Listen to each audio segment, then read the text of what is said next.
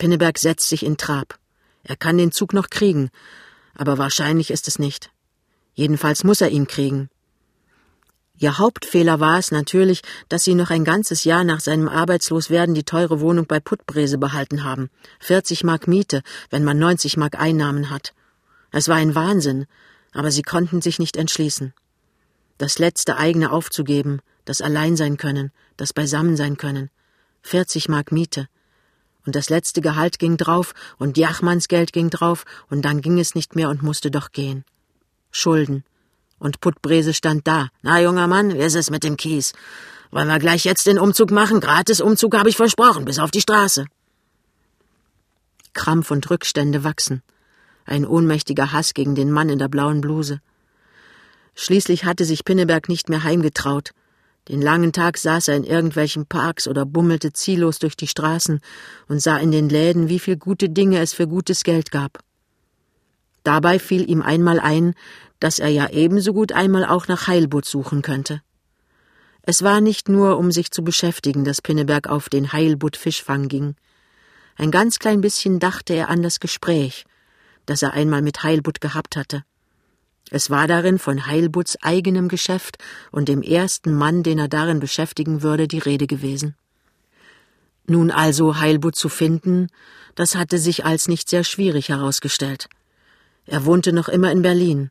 Er hatte sich ganz ordnungsgemäß umgemeldet, nur hauste er nicht mehr im Osten. Er war ins Zentrum der Stadt gedrungen. Joachim Heilbutt, Bilderzentrale, stand an der Wohnungstür. Wirklich, Heilbutt hatte sein eigenes Geschäft. Hier war der Mann, der sich nicht auf den Kopf hauen ließ und doch vorwärts kam. Und Heilbutt war auch ganz bereit gewesen, seinen einstigen Freund und Kollegen bei sich zu beschäftigen. Es war keine Stellung mit Gehalt. Es war ein Provisionsposten, den Heilbutt zu vergeben hatte. Eine anständige Provision wurde vereinbart, und nach zwei Tagen gab der erwerbslose Pinneberg seine Bestallung wieder in Heilbutts Hände zurück. Heilbutt bedauerte, dass sein Freund Pinneberg sich nicht hatte entschließen können, mitzumachen.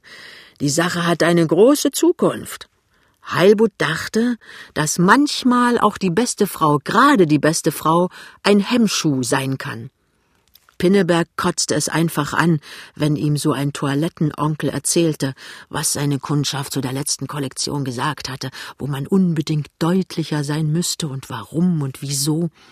Heilbutt war einst für Freikörperkultur eingetreten. Er bestritt es nicht. Er sagte, ich bin ein praktischer Mensch, Pinneberg. Ich stehe mitten im Leben.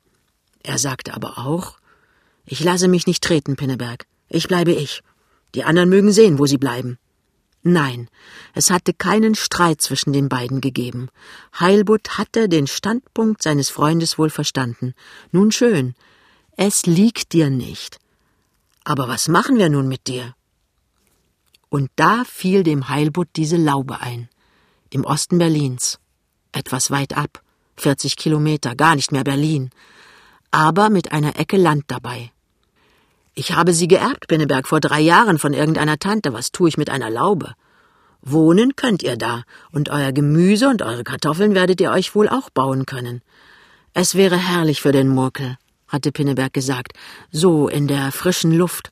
Miete braucht ihr nicht zu zahlen, hatte Heilbutt gesagt. Das Ding steht ja doch leer, und ihr bringt mir den Garten in Ordnung. Nur, was ich so an Lasten drauf hab, Steuern und Pflasterkasse, ich weiß nicht was alles, immerzu muss ich zahlen. Heilbutt rechnete. Also sagen wir monatlich zehn Mark. Ist dir das zu viel? Nein, nein, sagte Pinneberg. Es ist herrlich, Heilbutt. Pinneberg denkt an dies alles, während er in seinem Zug sitzt. Einem richtigen Zug, er hat ihn wirklich noch erwischt. Und auf seine Fahrkarte starrt. Die Fahrkarte ist gelb. Sie kostet fünfzig Pfennig. Die Rückfahrt kostet wieder 50 Pfennig. Und da Pinneberg zweimal wöchentlich zum Arbeitsamt in die Stadt muss, gehen von seinen 18 Mark Unterstützung gleich zwei Mark Fahrgeld ab. Jedes Mal, wenn Pinneberg dies Fahrgeld ausgeben muss, wütet er. Nun gibt es zwar Siedlerkarten, die sind billiger, aber um eine Siedlerkarte zu bekommen, müsste Pinneberg dort wohnen, wo er wohnt, und das darf er nicht. Auch gibt es ein Arbeitsamt an dem Ort, wo er wohnt. Dort könnte er ohne alles Fahrgeld stempeln gehen, aber das darf er nicht, da er nicht wohnt, wo er wohnt. Für das Arbeitsamt wohnt Pinneberg beim Meister Puttbrese, heute, morgen, in alle Ewigkeit, ob er nun die Miete zahlen kann oder nicht. Ach, Pinneberg mag gar nicht daran denken. Nur wenn Sie nachweisen können, dass Sie dort Aussicht auf Arbeit haben, sonst nehmen die Sie nicht. Nein, das kann er nicht. Aber ich kriege hier auch keine Arbeit. Das wissen Sie nicht. Jedenfalls sind Sie hier arbeitslos geworden und nicht dort. Aber ich spare 30 Mark Miete im Monat. Damit hat das nichts zu tun, das geht uns nichts an. Aber der Wirt wirft mich hier raus. Dann besorgt Ihnen die Stadt eine andere Wohnung. Sie brauchen sich nur auf der Polizei als obdachlos zu melden. Aber ich habe sogar Land bei der Laube. Ich könnte mir mein Gemüse selbst bauen und meine Kartoffeln. Laube? Das wissen Sie ja wohl, dass es gesetzlich verboten ist, in Lauben zu wohnen. Ach, was hat es für einen Sinn? Er ist drin in diesem Betrieb. Einer von sechs Millionen. Schiebt er sich an den Schaltern vorbei. Warum sich aufregen? Zehntausenden geht es schlimmer. Zehntausende haben keine tüchtige Frau. Zehntausende haben nicht ein Kind, sondern ein halbes Dutzend. Weiter, Mann Pinneberg, nimm dein Geld und hau ab. Wir haben wirklich keine Zeit für dich. Du bist nichts Besonderes, dass wir uns mit dir aufhalten könnten. Nun. Pinneberg geht weiter. An den Schaltern vorbei. Er kommt auf die Straße und geht seinen Weg zu Puttbrese. Puttbrese steht in seiner Werkstatt und baut ein Fenster. Hier ist das Geld. Sechs Mark, bestätigt der Meister. Sind noch 42 Rest, aber die junge Frau ist in Ordnung. Die ist in Ordnung, sagt Pinneberg auch.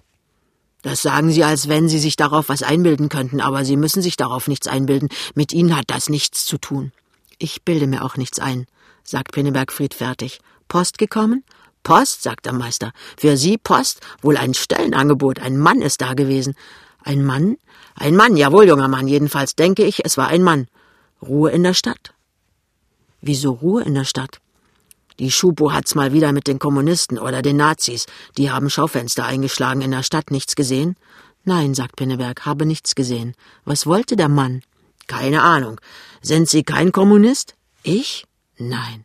Komisch. Wenn ich Sie wäre, ich wäre Kommunist. Sind Sie Kommunist, Meister? Ich? Keine Bohne. Ich bin doch Handwerker. Wie kann ich da Kommunist sein? Ach so. Was hat denn der Mann gewollt? Welcher Mann? Lassen Sie mich zufrieden mit dem Kerl. Gequatscht hat er hier eine halbe Stunde. Ihre Adresse habe ich ihm gegeben. Die draußen? Jawohl, junger Mann, die draußen, die drinnen kannte er schon, weil er nämlich hierher kam. Aber wir hatten ausgemacht, fängt Pinneberg mit Nachdruck an. Geht in Ordnung, junger Mann. Die Frau wird einverstanden sein. In ihrer Laube haben Sie keine Leiter, was? Ich käme sonst mal raus. Feine Schinken hat Ihre Frau. Ach, Sie können mir, sagt Pinneberg wütend. Sagen Sie mir nun endlich, was der Mann gewollt hat. Machen Sie doch den Kragen ab, höhnt der Meister. Das Ding ist ja ganz dreckig, über ein Jahr arbeitslos und läuft mit dem Gipsverband. Solchen ist wirklich nicht zu helfen. Sie können mir im Monde, schreit Pinneberg und schrammt die Tür der Werkstatt von außen zu. Pinneberg zottelt so vor sich hin, er ist sauwütend, dass er sich vom Meister wieder durch den Kakao hat ziehen lassen. So geht es jedes Mal. Immer nimmt er sich vor, er schwatzt ein paar Worte mit ihm, und immer wird es so. Er ist ein dämlicher Hund, er lernt nichts mehr zu, jeder kann machen mit ihm, was er will. Pinneberg bleibt vor einem Modewarengeschäft stehen. Da ist ein schöner großer Spiegel. Pinneberg sieht sich in ganzer Figur. Nein, Gut sieht er nicht mehr aus. Die hellgrauen Hosen haben viele schwärzliche Stellen, der Mantel ist so abgeschabt und verschossen in der Farbe, die Schuhe sind voller Riester. Eigentlich hat Puttbräse recht. Ein Kragen dazu ist Quatsch. Er ist ein heruntergekommener Arbeitsloser. Jeder sieht ihm das auf zwanzig Schritt an. Pinneberg greift nach seinem Hals und macht den Kragen ab. Er steckt ihn mit dem Schlips in die Manteltasche. Viel anders sieht er nun auch nicht aus. Es ist nicht mehr viel zu verderben an ihm. Da geht er hin, der Mann Pinneberg. Er ist jetzt in der Friedrichstraße. Aber auch Wut und Zorn werden etwas Altes. So ist ihm geschehen. Man kann darüber wüten. Aber es hat im Grunde keinen Sinn, darüber zu wüten. Es ist so. Pinneberg ist früher viel in der Friedrichstraße spazieren gegangen. Er ist gewissermaßen zu Hause hier. Darum merkt er auch, wie viel mehr Mädchen jetzt hier stehen als früher. Es sind natürlich längst nicht alles Mädchen. Viel unlauterer Wettbewerb ist dazwischen. Schon vor anderthalb Jahren haben sie im Geschäft erzählt, dass viele Frauen von Erwerbslosen auf den Strich gehen, um ein paar Mark zu verdienen. Das ist wahr. Man sieht das hier. Viele sind so völlig aussichtslos, reizlos, oder wenn sie hübsch sind, mit solch gierigem Gesicht, geldgierigem Gesicht. Pinneberg rennt nun schon zum vierten Mal das Stück Friedrichstraße zwischen der Leipziger und den Linden auf und ab. Er kann noch nicht nach Hause, er kann einfach nicht. Wenn er zu Hause ist, ist wieder alles zu Ende. Das Leben glimmt und schwelt hoffnungslos weiter. Hier kann doch etwas geschehen. Zwar die Mädchen sehen ihn nicht an, für die kommt er keinesfalls in Frage, mit dem verschossenen Mantel, den schmutzigen Hosen und ohne Kragen. Eine Stimme sagt halblaut neben ihm Gehen Sie weiter. Pinneberg fährt zusammen. Er hat richtig einen Schreck bekommen. Er sieht sich um. Ein Schupo steht neben ihm. Hat er ihn gemeint? Sie sollen weitergehen, Sie. Hören Sie? sagt der Schupo laut. Es stehen noch mehr Leute am Schaufenster, gut gekleidete Herrschaften, aber denen gilt die Anrede des Polizisten nicht. Es ist kein Zweifel. Er meint allein von allen Pinneberg. Der ist völlig verwirrt. Wie? Wie? Aber warum? Darf ich denn nicht? Er stammelt. Er kapiert einfach nicht. Machen Sie jetzt? fragt der Schupo. Oder soll ich? Über dem Handgelenk hat er den Halteriemen vom Gummiknüppel. Er hebt den Knüppel ein wenig an. Alle Leute starren auf Pinneberg. Es sind schon mehr stehen geblieben. Es ist ein richtiger beginnender Auflauf. Die Leute sehen abwartend aus. Sie nehmen weder für noch wieder Partei. Gestern sind hier in der Friedrich und in der Leipziger Straße Schaufenster eingeworfen worden. Wird's was? sagt der Schupo ruhig. Pinneberg möchte sprechen. Pinneberg sieht den Schupo an. Seine Lippen zittern. Pinneberg sieht die Leute an. Bis an das Schaufenster stehen die Leute, gut gekleidete Leute, ordentliche Leute, verdienende Leute. Aber in der spiegelnden Scheibe des Fensters steht noch einer, ein blasser Schemen, ohne Kragen, mit schäbigem Ulster, mit teerbeschmierten Hosen. Und plötzlich begreift Pinneberg alles. Angesichts dieses Schupo, dieser ordentlichen Leute, dieser blanken Scheiben begreift er, dass er draußen ist, dass er hier nicht mehr hergehört, dass man ihn zurecht wegjagt. Ausgerutscht, versunken, erledigt. Ordnung und Sauberkeit, es war einmal. Arbeit und sicheres Brot, es war einmal. Vorwärtskommen und hoffen, es war einmal. Armut ist nicht nur Elend, Armut ist auch strafwürdig. Armut ist Makel. Armut heißt Verdacht. Soll ich dir Beine machen? sagt der Schupo. Pinneberg gibt sofort klein bei. Er ist wie besinnungslos. Er will auf dem Bürgersteig weiter rasch zum Bahnhof Friedrichstraße. Er will seinen Zug erreichen. Er will zu Lämmchen. Pinneberg bekommt einen Stoß gegen die Schulter. Es ist kein derber Stoß. Aber es ist immerhin so, dass Pinneberg nun auf der Fahrbahn steht. Hau ab, Mensch, sagt der Schupo. Mach ein bisschen Dalli. Und Pinneberg setzt sich in Bewegung. Er trabt an der Kante des Bürgersteigs auf dem Fahrdamm entlang. Er denkt an furchtbar viel. An Anzünden, an Bomben, an Totschießen. Er denkt daran, dass es nun eigentlich auch mit Lämmchen alle ist. Und mit dem Murkel, dass nichts mehr weitergeht. Aber eigentlich denkt er an nichts. Der Schupo gibt ihm einen Stoß. Da lang, Mensch! Er zeigt in die Jägerstraße. Noch einmal will Pinneberg meutern. Er muss doch zu seinem Zug. Aber ich muss, sagt er. Da lang, sag ich, wiederholt der Schupo und schiebt ihn in die Jägerstraße. Hau ab, aber ein bisschen fix, alter Junge. Und er gibt Pinneberg einen kräftigen Stoß. Pinneberg fängt an zu laufen. Er läuft sehr rasch. Er merkt, sie sind nicht mehr hinter ihm, aber er wagt es nicht, sich umzusehen. Er läuft auf seinem Fahrdamm weiter, immer geradeaus, in das Dunkel, in die Nacht hinein, die nirgendwo wirklich tiefe, schwarze Nacht ist. Und nun geht Pinneberg weiter, Schritt für Schritt, durch Berlin. Aber nirgendwo ganz dunkel. Und es ist schwer, an den Schupos vorbeizugehen. Auf der Straße 85a, vor der Parzelle 375, hält ein Auto. Eine Autotaxe aus Berlin. Was der Chauffeur dazu ist, der sitzt seit vielen Stunden in Pinnebergs Laube, und zwar in der Küche, die voll von ihm ist. Der Chauffeur, wenn er wollte, könnte zuhören, was die erzählen, aber er hat kein Interesse. Nach einer Weile entschließt sich der Mann, er steht auf und klopft gegen die Tür. Fahren wir nicht bald, Herr? Mensch, ruft der Blonde. Mögen Sie kein Geld verdienen? Das schon, sagt der Chauffeur. Aber das kostet ja eine Stange Gold, die Wartezeit. Das kostet meine Stange Gold, sagt der große Mann. Setzen Sie sich wieder auf Ihren Hintern und probieren Sie mal, ob Sie den großen Katechismus noch können. Und Lämmchen? Ich verstehe wirklich nicht, wo der Junge bleibt. Der ist sonst immer spätestens um acht hier. Wird schon kommen, sagt Jachmann. Wie ist denn der junge Vater, junge Mutter? Ach Gott, sagt Lämmchen, er hat's ja nicht leicht, wenn man seit vierzehn Monaten arbeitslos ist. Kommt doch wieder anders, erklärt Jachmann.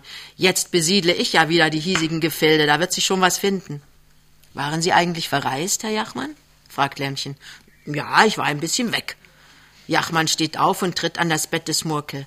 Rätselhaft, wie so ein Vater fortbleiben kann, wenn ihm das im Bett liegt. Ach Gott, Herr Jachmann, sagt Lämmchen, natürlich ist der Murkel herrlich. Aber das ganze Leben nur auf das Kind stellen? Sehen Sie, ich gehe am Tag nähen. Das sollten Sie aber nicht, das hört jetzt auf.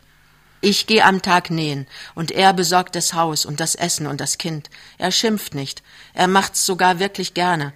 Aber was ist denn das für ein Leben für ihn? Sagen Sie, Jachmann, soll denn das ewig so weitergehen, dass die Männer zu Hause sitzen und machen die Hausarbeit und die Frauen arbeiten? Es ist doch unmöglich. Na nu, sagt Jachmann, wieso ist denn das unmöglich? Im Kriege haben ja auch die Frauen die Arbeit gemacht und die Männer haben einander totgeschlagen und jeder hat's in Ordnung gefunden. Diese Regelung ist sogar noch besser. Nicht jeder hat's in Ordnung gefunden. Na, fast jeder, junge Frau. Der Mensch ist so, er lernt nichts zu. Er macht immer wieder dieselben Dummheiten. Ich auch. Jachmann macht eine Pause. Ich zieh nämlich auch wieder zu ihrer Schwiegermutter.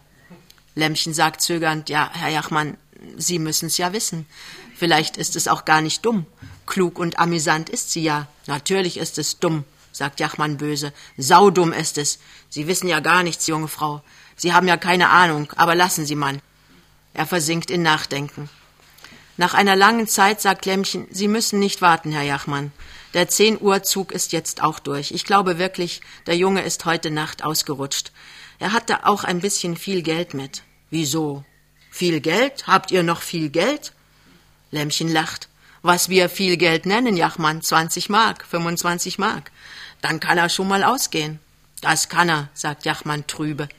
Und wieder ist lange Stille. Nach einer Weile hebt Jachmann wieder den Kopf. Machen Sie sich Sorgen, Lämmchen? Natürlich mache ich mir Sorgen. Sie werden nachher schon sehen, was die in zwei Jahren aus meinem Mann gemacht haben.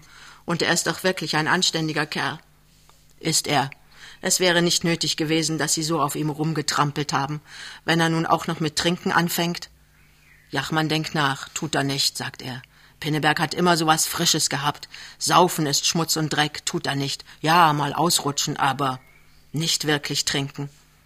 Der Halbelfzug ist auch durch, sagt Lämmchen. Jetzt bekomme ich Angst. Müssen Sie nicht, sagt Jachmann. Pinneberg beißt sich durch. Durch was? fragt Lämmchen böse. Durch was beißt er sich durch? Das stimmt ja alles nicht, was Sie sagen, Jachmann. Das ist ja nur Trost. Das ist ja gerade das Schlimme, dass er hier draußen sitzt und nichts hat, worum er kämpfen kann. Er kann nur warten. Worauf? Auf was? Auf gar nichts. Warten, sonst nichts. Jachmann sieht sie lange an. Er hat seinen großen Löwenkopf-Lämmchen ganz zugedreht. Er sieht sie voll an. Sie müssen nicht immer zu an die Bahn denken, Lämmchen, sagt er. Ihr Mann kommt wieder. Der kommt bestimmt wieder. Es ist nicht nur das Trinken, sagt Lämmchen. Trinken wäre schlimm, aber nicht sehr schlimm. Aber sehen Sie, er ist ja so kaputt. Irgendwas kann ihm passieren. Er war heute bei dem Puttbrese. Der kann gemein zu ihm gewesen sein. Sowas schmeißt ihn heute um. Er kann nicht mehr viel aushalten heute, Jachmann. Er kann. Sie sieht ihn groß an. Ihre Augen sind sehr weit offen.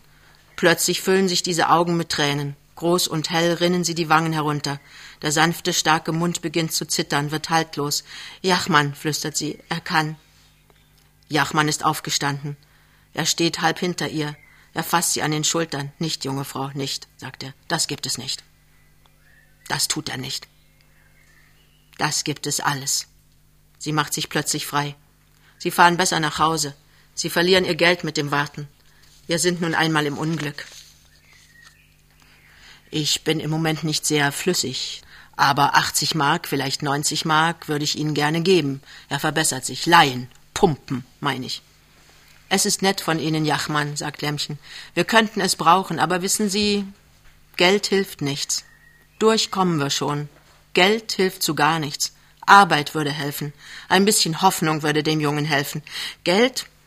Nein. Vielleicht kriege ich eine Stellung für ihn, sagt Jachmann nachdenklich.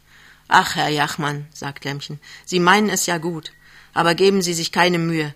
Wenn es jetzt wieder kommt, darf es nicht wieder mit Schwindel und Lüge kommen. Der Junge muss raus aus der Angst, muss sich wieder frei fühlen. Ja, sagt Jachmann betrübt.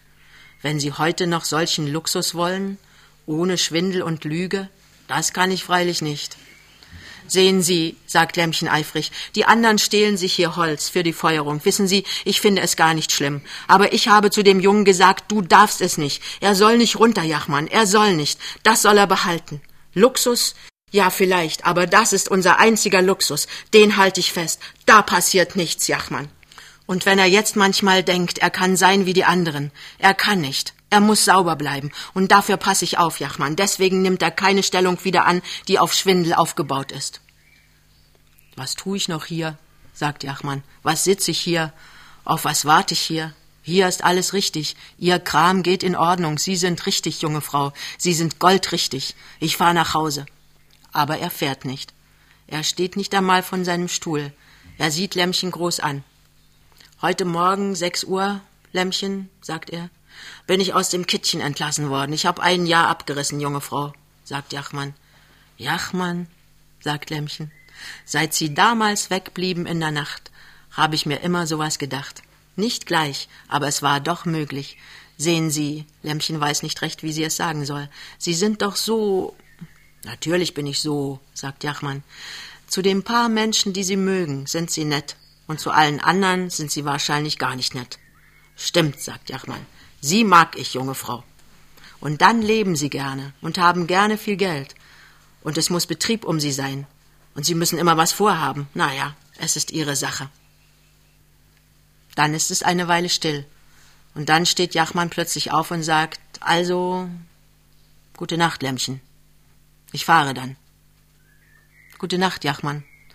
Und dass es Ihnen recht, recht gut geht. Jachmann zieht die Schultern.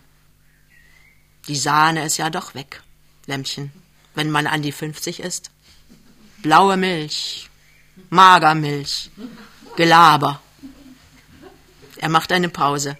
Dann sagt er leicht, und Sie kommen ja wohl wirklich nicht für mich in Frage, Lämmchen.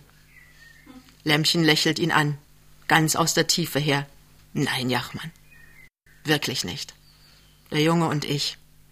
Also machen Sie sich keine Angst um den Jungen, der kommt, der ist gleich hier. Tschüss, mein Lämmchen, und vielleicht auf Wiedersehen. Auf Wiedersehen, Jachmann, bestimmt auf Wiedersehen, wenn's uns besser geht. So, und nun vergessen Sie Ihre Koffer nicht, die waren doch die Hauptsache. Die waren die Hauptsache, junge Frau, richtig, wie immer, goldrichtig. Lämmchen ist noch mit in den Garten gegangen. Der verschlafene Chauffeur bekam den kalten Motor nicht gleich in Gang. Sie standen schweigend neben dem Wagen. Dann gaben sie sich noch einmal die Hand. Sie sagten sich noch einmal Adieu und Lämmchen sah den Lichtschein der Scheinwerfer ferner und ferner.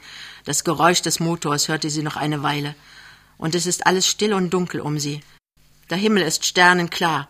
Es friert leicht. In der ganzen Siedlung, soweit sie schauen kann, ist kein Licht zu sehen. Nur hinter ihr, im Fenster der eigenen Laube, scheint sanft die rötliche Helle der Petroleumlampe. Lämmchen steht da. Der Murkel schläft. Wartet sie? Auf was soll sie warten? Der letzte Zug ist durch. Morgen Vormittag erst kann der Junge kommen. Er ist ausgerutscht. Auch das bleibt nicht aus. Nichts bleibt aus. Sie kann sich hinlegen und schlafen oder wachen. Es kommt nicht darauf an. Unwichtig ist es, wie wir leben. Lämmchen geht nicht hinein. Sie steht da. Irgendetwas ist in dieser schweigenden Nacht, was ihr Herz unruhig macht. Da sind die Sterne. Sie funkeln in der kalten Luft. Die Büsche im Garten und im Nachbargarten sind zusammengeballt, klobiges Schwarz. Die Laube des Nächsten ist wie ein dunkles, massiges Tier. Kein Wind, kein Geräusch, nichts. Hinten, fern auf der Strecke, fährt ein Zug. Darum ist es hier umso stiller, umso lautloser. Und Lämmchen weiß, sie ist nicht allein. Irgendjemand ist hier draußen im Dunkeln wie Sie, reglos. Atmet der? Nein, nicht. Und doch ist jemand hier. Da ist ein Fliederbusch. Und das ist noch ein Fliederbusch. Seit wann steht zwischen den beiden Fliederbüschen etwas? Lämmchen macht einen Schritt. Ihr Herz klopft sehr, aber sie fragt ganz ruhig, Junge, bist du das? Der Busch, der überzählige Busch, ist still. Dann bewegt er sich zögernd. Der Junge fragt stockend rau, ist er weg? Ja, Jachmann ist weg. Hast du lange hier gewartet? Pinneberg antwortet nicht. Da steht ihr Mann, ihr lieber junger Mann im Dunkeln, wie ein verwundetes Tier und traut sich nicht ans Licht. Jetzt haben sie ihn unten. Sie denkt, was sag ich, wenn er nur ein Wort spräche. Sie sagt, ich habe doch heute bei Kremers gestopft, nicht wahr? Er antwortet nicht. Für ein Kleid machen krieg ich acht Mark, vielleicht sogar zehn. Sie wartet. Sie wartet lange. Sie sagt behutsam, wir können vielleicht gut Geld verdienen, wir sind vielleicht raus aus dem Dreck. Er macht eine Bewegung, aber dann steht er wieder still und sagt nichts. Lämmchen wartet. Ihr Herz wird so schwer, es ist kalt, sie kann nicht mehr trösten, sie weiß nichts mehr, es ist alles umsonst, was hilft kämpfen? Für was denn? Er hätte mit den anderen Holzstehlen gehen sollen. Noch einmal wirft sie den Kopf zurück. Sie sieht die vielen Sterne, es ist still und feierlich, aber furchtbar fremd und groß und weit weg. Sie sagt, der Murkler hat heute Nachmittag immer nach dir gefragt. Er sagt plötzlich nicht mehr Pep Pep, er sagt Papo. Der Junge sagt nichts. Oh Junge, Junge, ruft sie, was ist denn? Sag doch ein Wort zu deinem Lämmchen. Bin ich denn nichts mehr? Sind wir denn ganz allein? Ach, es hilft nichts. Er kommt nicht näher. Er sagt nichts. Ferner scheint er zu sein, immer ferner. Die Kälte ist hochgestiegen an Lämmchen. Sie sitzt ganz in der Kälte. Es ist nichts mehr. Hinten ist die warme, rötliche Helle des Laubenfensters, da schläft der Murkel. Ach, auch Kinder gehen vorbei. Sie gehören uns nur eine kurze Zeit. Sechs Jahre, zehn Jahre. Alles ist Alleinsein. Sie geht auf die rötliche Helle zu. Sie muss es ja. Was gibt es sonst? Hinter ihr ruft eine Stimme ferne Lämmchen. Sie wird festgehalten. Der Junge hält sie fest. Er schluchzt, er stammelt. Oh Lämmchen, was haben Sie mit mir gemacht? Die Polizei. Heruntergestoßen haben Sie mich vom Bürgersteig. Weggejagt haben Sie mich. Wie kann ich noch einen Menschen ansehen? Und plötzlich ist die Kälte weg. Eine unendlich sanfte grüne Woge hebt sie auf und ihn mit ihr. Sie gleiten empor, die Sterne funkeln ganz nah. Sie flüstert, aber du kannst mich doch ansehen, du bist doch bei mir, wir sind doch beisammen. Die Woge steigt und steigt. Es ist der nächtliche Strand zwischen Lehnsaan und Wieg. Schon einmal waren die Sterne so nah. Es ist das alte Glück. Es ist die alte Liebe. Höher und höher, von der befleckten Erde zu den Sternen. Und dann gehen sie beide ins Haus, in dem der Murkel schläft.